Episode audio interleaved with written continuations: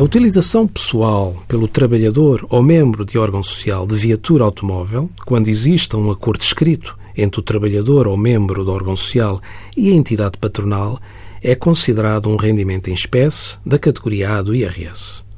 O Código do IRS estabelece a fórmula de cálculo deste rendimento, cujo rendimento anual corresponde ao produto de 0,75% do seu valor de mercado reportada a 1 de janeiro do ano em causa pelo número de meses de utilização da viatura.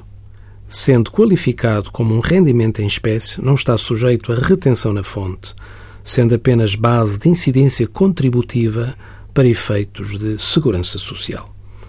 A declaração deste rendimento em espécie é feita anualmente na Declaração de Rendimentos Modelo 3, devendo a entidade patronal fazer constar tais rendimentos quer na declaração a entregar ao titular dos rendimentos, quer na declaração a entregar à autoridade tributária, a declaração mensal de remunerações.